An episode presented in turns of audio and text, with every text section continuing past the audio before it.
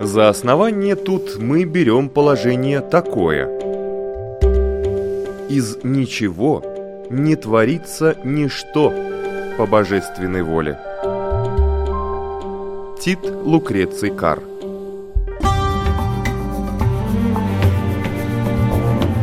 Дерзкие теории Смелые гипотезы Предположения, которые завтра могут стать аксиомами.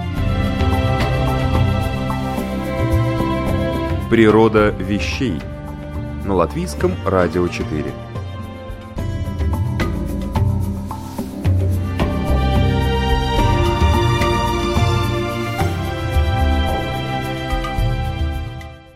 Вы на волнах Латвийского радио 4, где в эти минуты начинается программа «Природа вещей». В эфире вас приветствую я, Оксана Резниченко.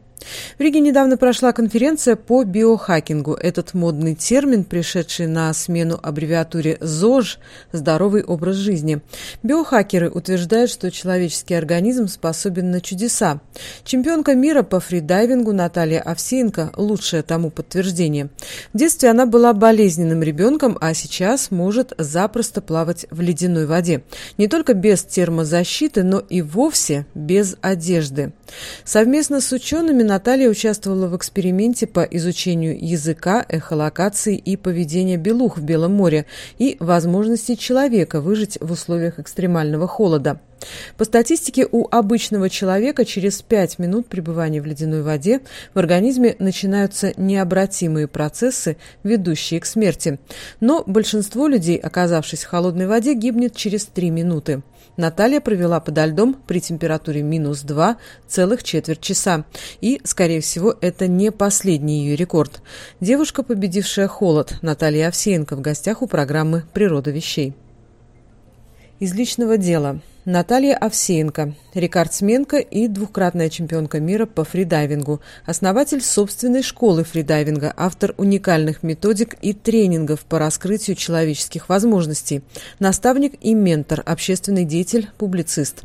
Пришла во фридайвинг из мира науки, занималась вопросами межкультурной коммуникации и культурной антропологии. Кандидат культурологических наук, работала доцентом кафедры лингвистики и межкультурной коммуникации МГУ. Также является участницей знаменитой команды «Фото Тим Про», которая специализируется на реализации экстремальных и уникальных подводных арт- и исследовательских проектов. Фридайвингом занимается с апреля 2004 года. Начинала тренировки под руководством легендарной Натальи Молчановой, президента Российской Федерации фридайверов, трагически погибшей в августе 2015 года при погружении в Средиземном море. На сегодняшний день Наталья Овсеенко входит в пятерку сильнейших спортсменок за всю историю фридайвинга. В настоящий момент занимается развитием школы и сконцентрирована на обучении людей познанию мира и себя.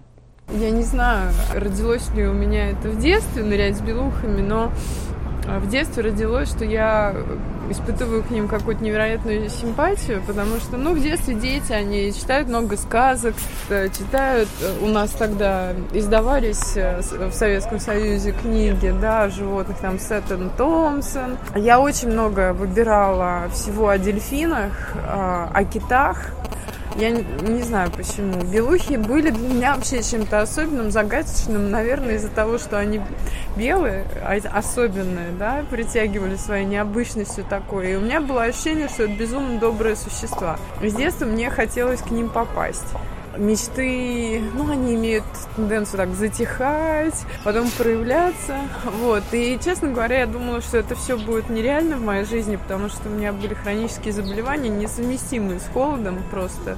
Не стоило промочить ноги, как у меня ударяло по почкам, меня просто выключало на, на довольно надолго, вот. Я качество жизни было такое сниженное очень. И вот, собственно, настал момент в жизни, когда это все стало возможно. То есть просто все сложилось так, чтобы я оказалась возле Белух. И, ну, конечно, мне пришлось сделать к этому много шагов очень, и очень много внутри себя перелопатить. Но я безумно счастлива, что это случилось.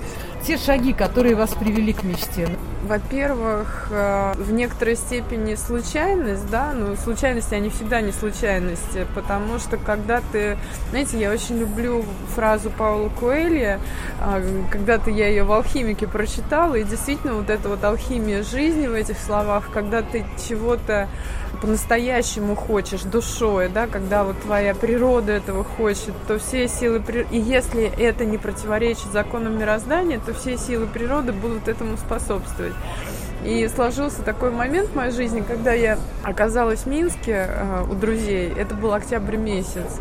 И я не знаю, как это случилось, но мы просто вечером, они живут на берегу озера, мы решили пойти искупаться, хотя вода уже была 15 градусов. И почему-то я, это мои очень любимые друзья, у меня такая была вера в них и такое доверие им, что вот, вот этот вот толчок они мне дали. Мы залезли в воду.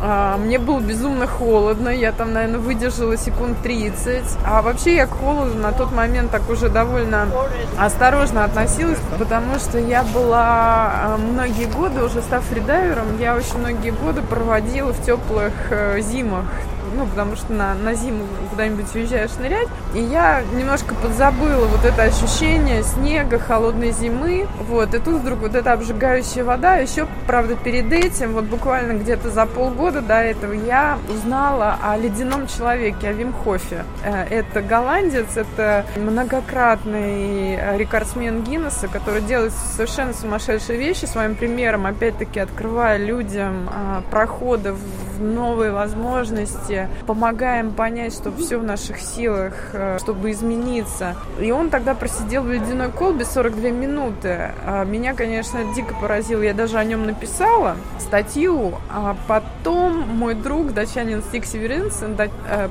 он чемпион мира по фридайвингу, рекордсмен мира, в общем, мега такой человек, он сделал тоже про ныр Гиннесса подо льдом а, без терм... Нет, тогда был в термозащите, но в принципе вот этого, вот, вот этих двух фактов, когда я оказалась в воде, да, мне хватило для того, чтобы задаться вопросом, вот что должно быть внутри этих людей, какой уровень понимания мира, какой уровень а, понимания вот, глубины ныряния в жизнь, какой уровень внутренней чистоты, вообще вот какая должна быть мотивация, чтобы заставить человека сделать то, что они сделали. И я потихонечку, ну он подвис, вот этот вопрос, а у меня сразу такая вот именно какая-то детская любознательность проснулась, а вот это вот все детское, да, вот то, что отдает детством, я потом со временем поняла, что это вот как раз тот чистый посыл, который говорит тебе о том, что делай. Каждое утро мы начали вот с этими моими друзьями приходить к озеру, я заметила, что очень быстро мое тело начинает адаптироваться. То есть я не заболела, я не свалилась. Я, наоборот, почему-то стала крепнуть, и через неделю я уже, вода опустилась в температуре, я уже через неделю а, довольно спокойно плавала там 30 минут, опуская голову, хотя когда мы, э, потом я узнала, что когда мы опускаем затылок в воду, у нас э, очень сильно увеличиваются термопотери, в три раза могут таких таких цифр достигать. И потихонечку-потихонечку все это продолжалось. Потом у меня появилось, э, то есть сначала надо вот сделать вот этот первый шаг, да, то есть э, сделать шаг э, к изменению и отправить э, э, посыл в пространство, то, что ты намерен это сделать, готов это сделать. То есть вот формируется, знаете, я это вижу как формирование некого такого э, энерг... э, шара, энергия, желания, намерения, да. да, то есть это уже такое активное действие, в котором не, не просто желание, вот я хочу, да, в котором уже активное такое действие, Потом у меня появилась вера в то, что это возможно, потому что условия и уже вот э, свидетельство того, что все идет хорошо, они э, заставили меня поверить в, в то, что в принципе я это делаю. Я, я, потом я увидела, что я реально вылечилась. То есть у меня абсолютно все было хорошо со здоровьем. То есть организм ответил на запрос. Надо, да, значит... да, да. И потом я э, уже узнала, когда я полезла в тему психо психосоматики, да, потому что, ну, там много всего начинает возникать, я увидела, что почки – это наши страхи.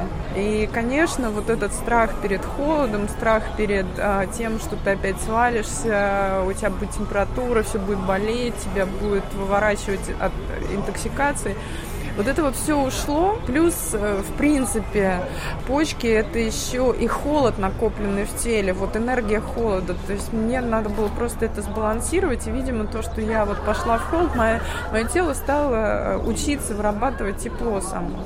Вот. Ну, конечно, по ходу я копала э, тему, связанную с тем, как, например, э, там, индийские йоги выживают в горах, как они э, сидят в пещерах, как они согреваются. То есть пошли техники э, йогические, дыхательные. Работа с сознанием огромная. Ну, то, что мы называем работа с сознанием, работа с вниманием, концентрация, распределение внимания, такие вот техники медитации а, но ну, не медитации, когда мы там впадаем в иллюзию, вылетаем в открытый космос, да, как это именно многие думают. Контроль это, и внимание на себя, на тело, да? Это не только на себя, это, это состояние, когда мы просто фокус внимания направляем куда-то и удерживаем этот фокус без мысли вот столько, сколько нужно. Это очень сложно сделать, потому что у человека мыслительная да, деятельность да. невероятная, да, она причем многослойная, она там может иметь не только 3D, да, такой вот эффект, а там их просто вот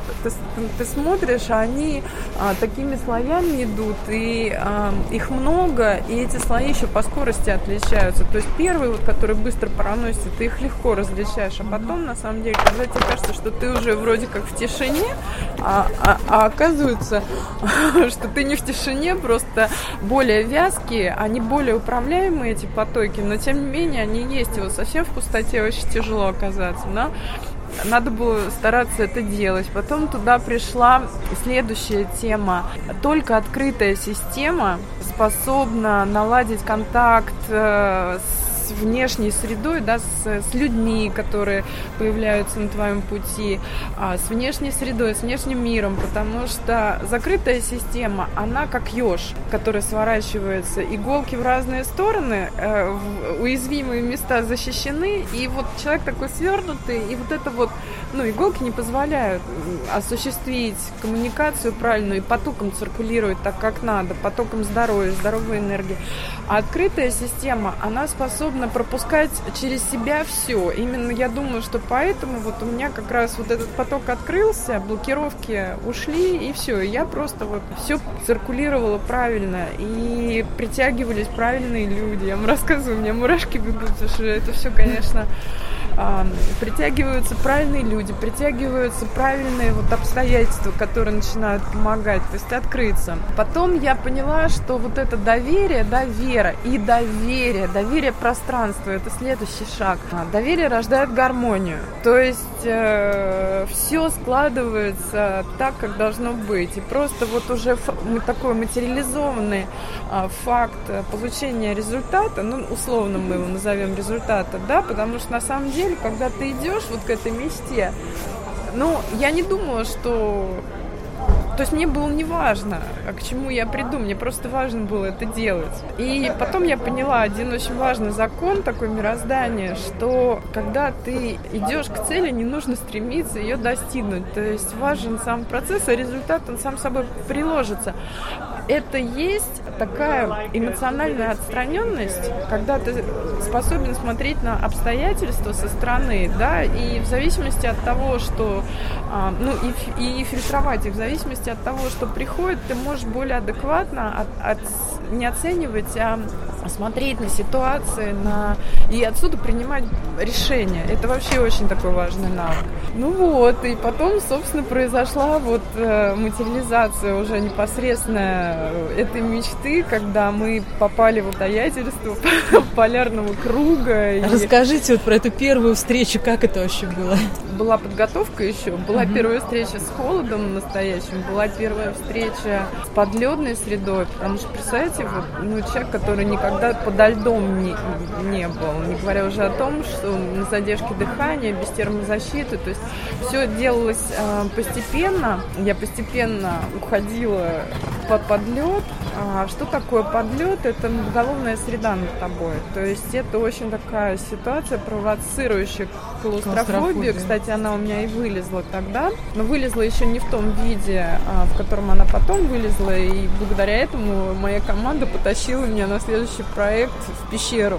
Обводненную, холодную, но очень красивую пещеру под Пермью. То есть у вас, когда страх, вы его начинаете как-то вот, ну не то чтобы преодолевать, так вот...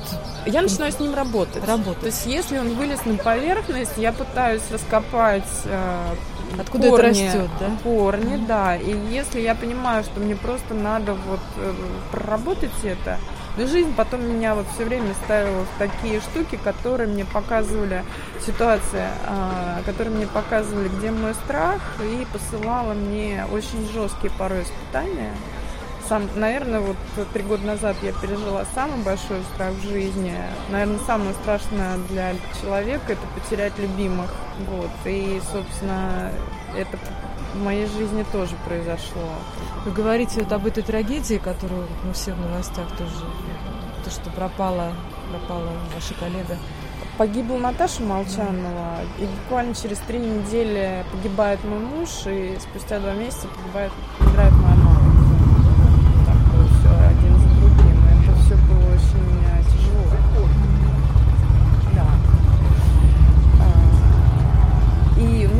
возвращаюсь, да, возвращаюсь вот к этой теме. И когда я поняла, что вот все уже вот и команда собралась, э, но мы, опять-таки, мы не думали никакого проекта делать. Просто вот у меня была эта мечта, которую я озвучила своему другу, фотографу Виктору Лягушкину, который, собственно, сделал фотографию. И когда ему, ну, так сначала, ну, молодец, закаляешься, молодец, ныряешь с белухами, хочешь понравиться белухами, ну, езжай. Хочешь стать более профессиональной как инструктор, да, то есть расширить свою компетенцию, понять, что такое подледное ныряние, ну, отлично. А когда я на него посмотрела, я даже не знаю, как я это озвучила, я, я ему сказала, Вить, а ты знаешь, я к белухам опущусь без термозащиты. И он так посмотрел на меня, говорит, я еду с тобой. Я говорю, почему? Он говорит, ты понимаешь, белух много кто снимал. И, в принципе, человек белуха – это известный кадр, известный сюжет. Но вот как они будут реагировать на ситуацию, когда к ним придет совершенно уязвимый человек, точнее, человек, который поставит себя в ситуацию уязвимости, это непонятно, как они себя будут вести. Вот это надо снимать. Все, говорит, едем вместе. Через несколько дней он об этом рассказал друзьям нашим, в общем, киношникам которые, услышав о том, что вот, вот мы хотим предпринять такую тему, они сказали, что мы едем с вами, начали писать сценарий, собирать группу, а мы начали искать спонсоров, спонсоров мы не нашли, инвестиций мы не нашли, мы вложили свои собственные деньги, но мир начал отвечать нам поддержкой в виде, там, нам давали снаряжение, нам давали оборудование, нам предоставляли возможности, чтобы где-то остановиться и поработать. Вот, собственно говоря, Полярный круг нас очень щедро принимал, и наши тренировочные заныры, обучающие заныры перед поездкой, это было под Екатеринбургом на карьере Лазурный, который потом стал а, объектом нашего э, проекта вот двух, двухгодичной давности «Чайка», очень красивый. Вот это вот все нас туда привело, и когда мы оказались возле Белух. Я помню, как я к ним шла. Но первое знакомство должно было быть в костюме, потому что тогда я вода плюс 4 и минус 2 это совершенно две разные температуры. И ну, и устойчивость к этим температурам у человека совсем другая, реакция другая. Конечно, когда я первый раз оказалась в воде минус 2 градуса в костюме, я лежала, у меня маска закрывала половину лица, капюшон, толстый костюм, перчатки, носки. Я лежу и думаю, вот лицо, голые участки соприкасаются с водой, я не понимаю, как я буду просто даже капюшон снимать, не говоря уже о том, что весь костюм, да. И тогда речь не шла о том, что я буду там полностью оголяться. Это потом уже, вот мы поняли, что это надо обязательно сделать я лежу и думаю, как это возможно. И вот, да, и в тот же день я пошла вечером уже к белухам.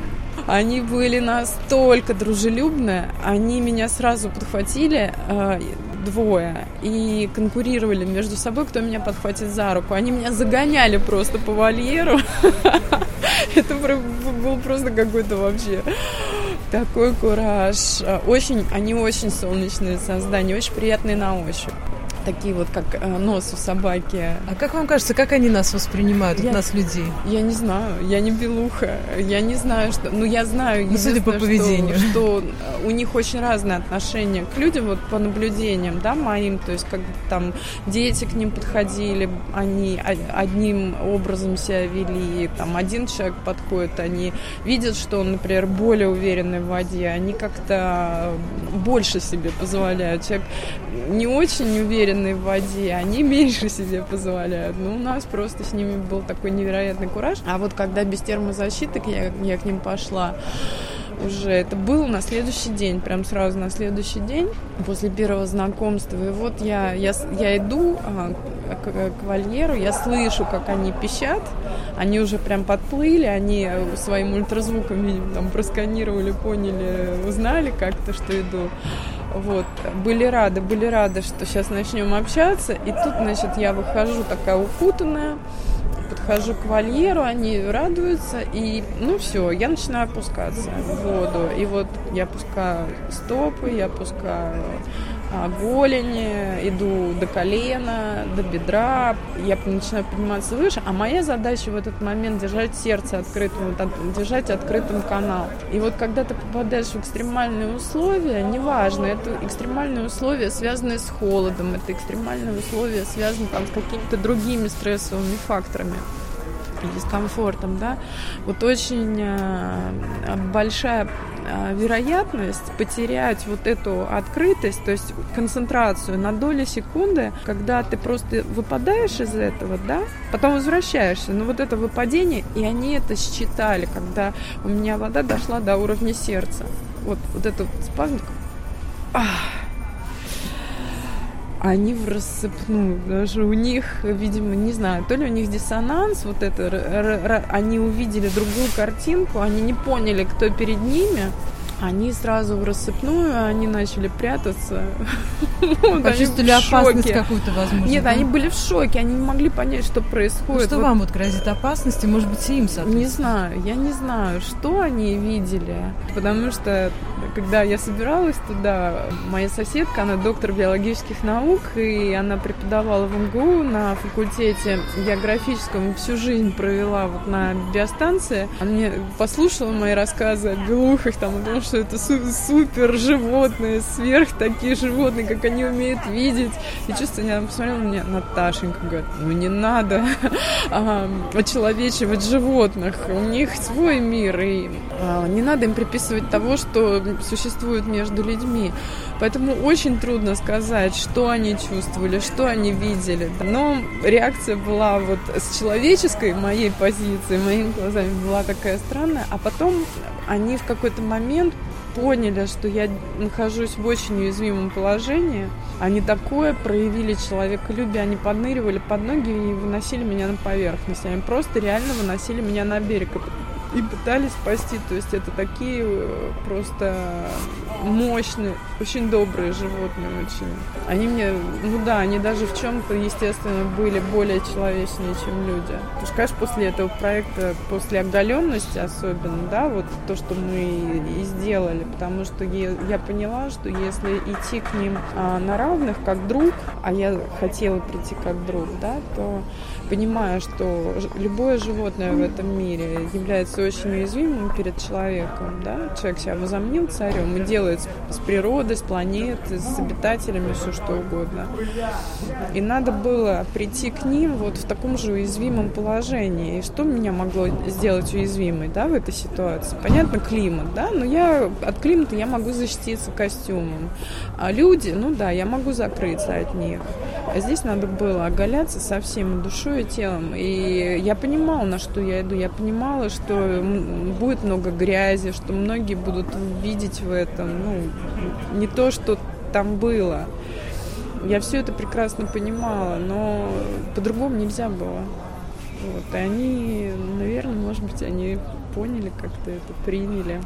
Вообще, то, что вы делаете, это какой-то дает даже не то, что импульс, а дает веру какую-то в то, что вот и мы тоже на это способны. И э, я так понимаю, что тема биохакинга вам очень интересна, и вы так, ну вот, что-то пробуете на себе тоже. А, ну, для меня это совершенно новый термин, абсолютно, да, но он действительно недавно появился в Силиконовой долине, но сейчас так он распространяется в мире. Конечно, для меня вот э, перевод его прямой как взламывание, да, он немножко как-то моей природе так э, не странно звучит, э, не совсем это вот тема такая моя, но я работаю с возможностями человека, и вообще я вот себя помню шестилетнего возраста очень хорошо, да, и вот у меня в 5-6 лет у меня был такой четкий вопрос, кто я такой, зачем я пришел в этот мир, вот что я своим появлением должна сделать в этом мире. И вот вся моя жизнь, я потом,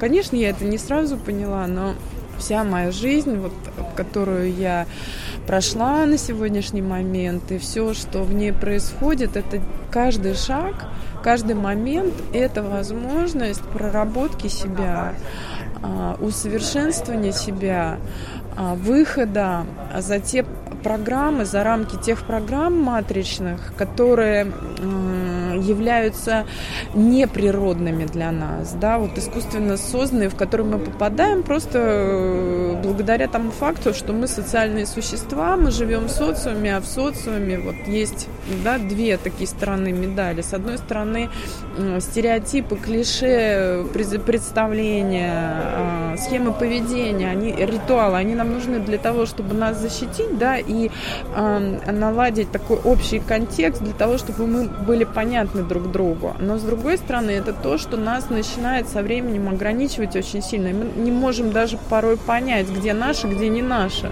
Да? Есть вот это вот как надо, как привычно, как... И это перекрывает э, очень много возможностей у человека, это перекрывает очень много вот того природного, да, что есть.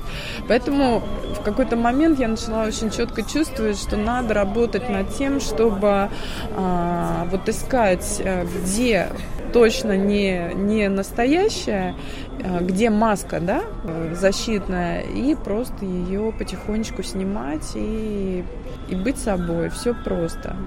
Вот, поэтому, конечно, в этом, да, и фридайвинг для меня в этом смысле, он очень а, рабочий инструмент, то есть я э, рассматриваю его как инструмент э, для интегрального развития, системного развития человека. Это и тело, это и а, душа, это и дух, да, то есть это, это вот все в одном.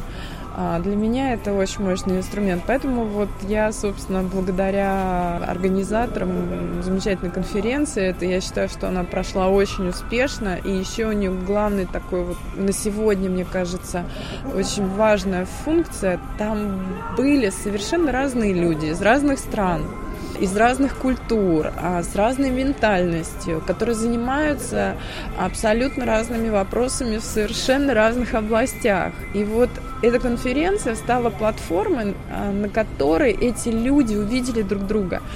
И на самом деле это возможность увидеть, что э, мы все, во-первых, мы жители одной планеты, э, мы условно разделены границами, да, в какой-то степени мы разделены культурными, мы разделены языками и отсюда культурными контекстами, но по большому счету мы все идем наверх одной горы, на вершину, просто разными тропами с разных сторон, но мы все единомышленники, по большому-то счету. И, и это такое было вот очень мощно объединяющее людей событие. Вот оно меня, пожалуй, очень так вот тронуло прям а, до мозга костей. Даже тот факт, что люди делают шаги для того, чтобы становиться лучшей версией себя, это уже вдохновляющая тема, да, это уже вот тебя а, как-то, не знаю, не, не заставляет сидеть на месте, меня это вот всегда восхищает.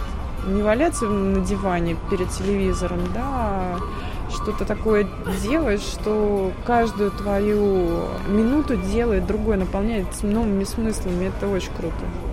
Да, как Ноам Хомский говорил, что смысл жизни именно в том, что ты чем ты ее наполняешь. Да. Если ты живешь лежа на диване, то смысл твоей жизни это лежать на диване. А если ты плаваешь с белухами, то это и есть смысл твоей жизни. Так что надо выбирать. Да, точно.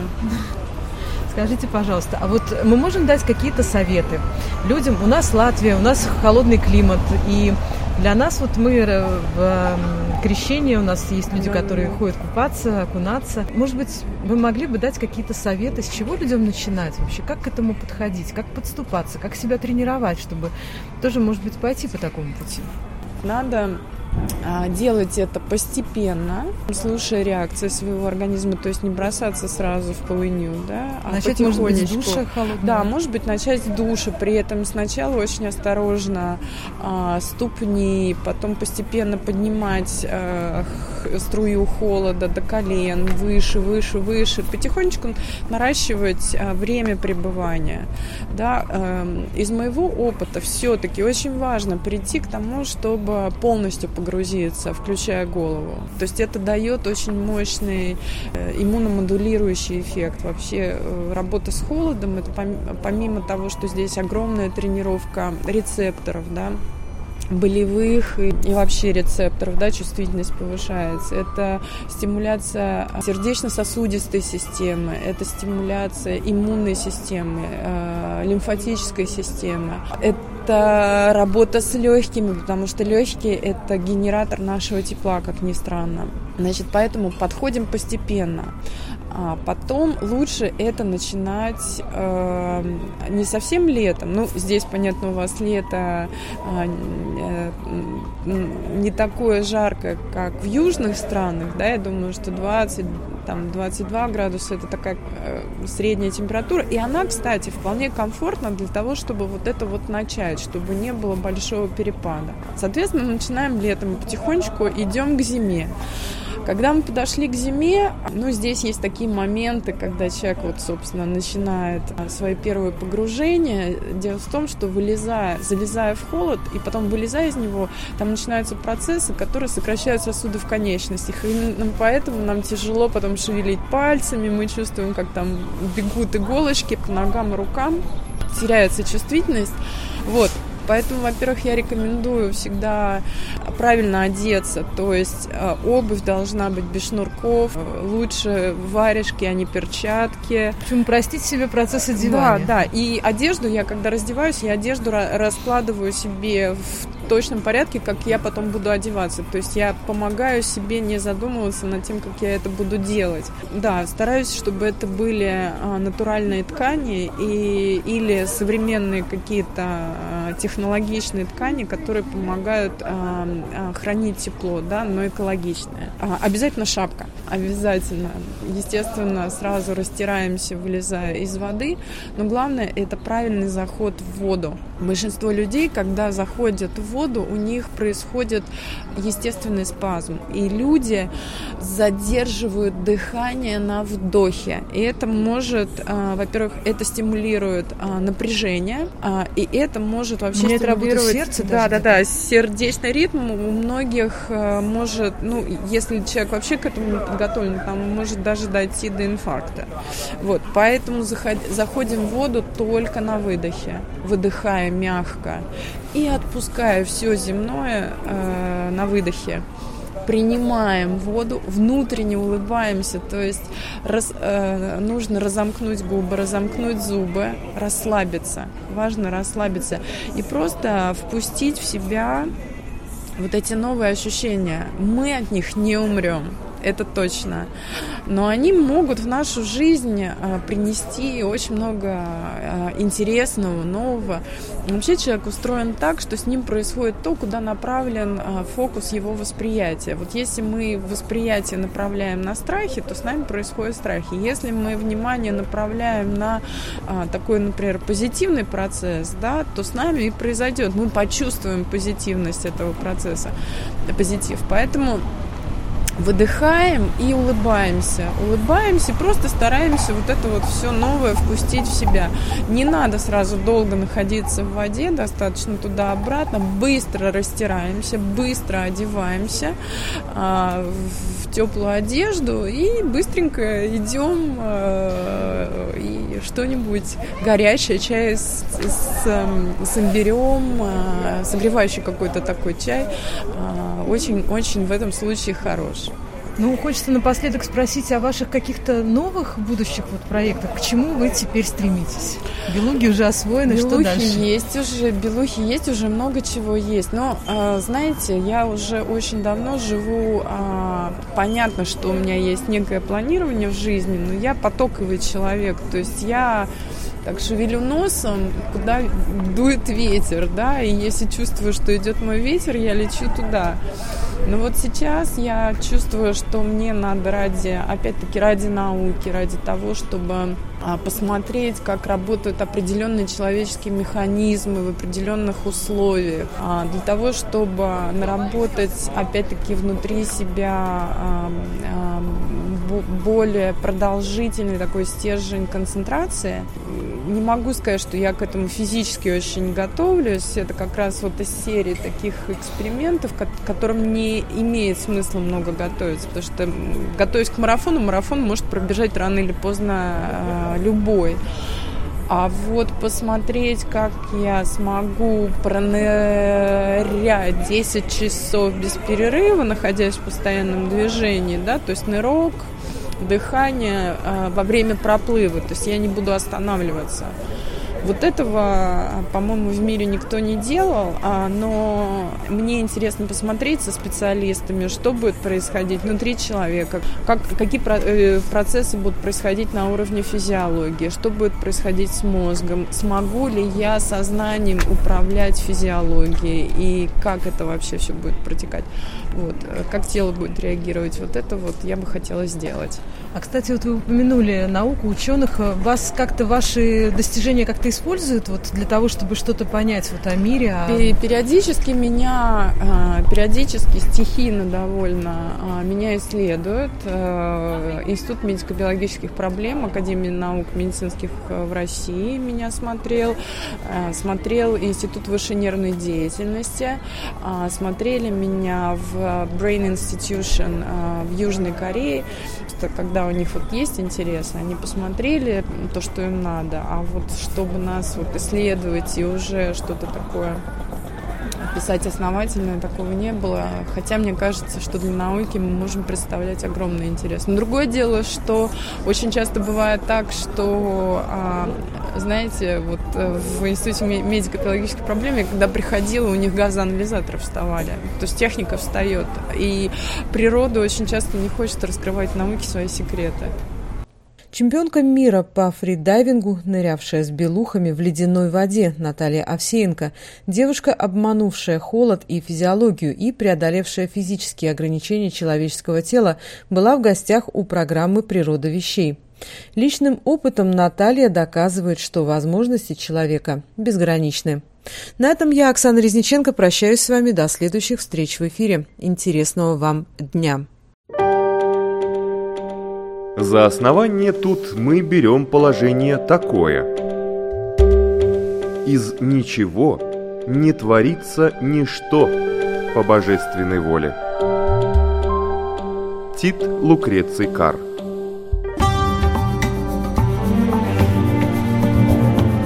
Дерзкие теории Смелые гипотезы Предположения, которые завтра могут стать аксиомами – Природа вещей. В четверг в 15.10 и в воскресенье в 10.10 на Латвийском радио 4.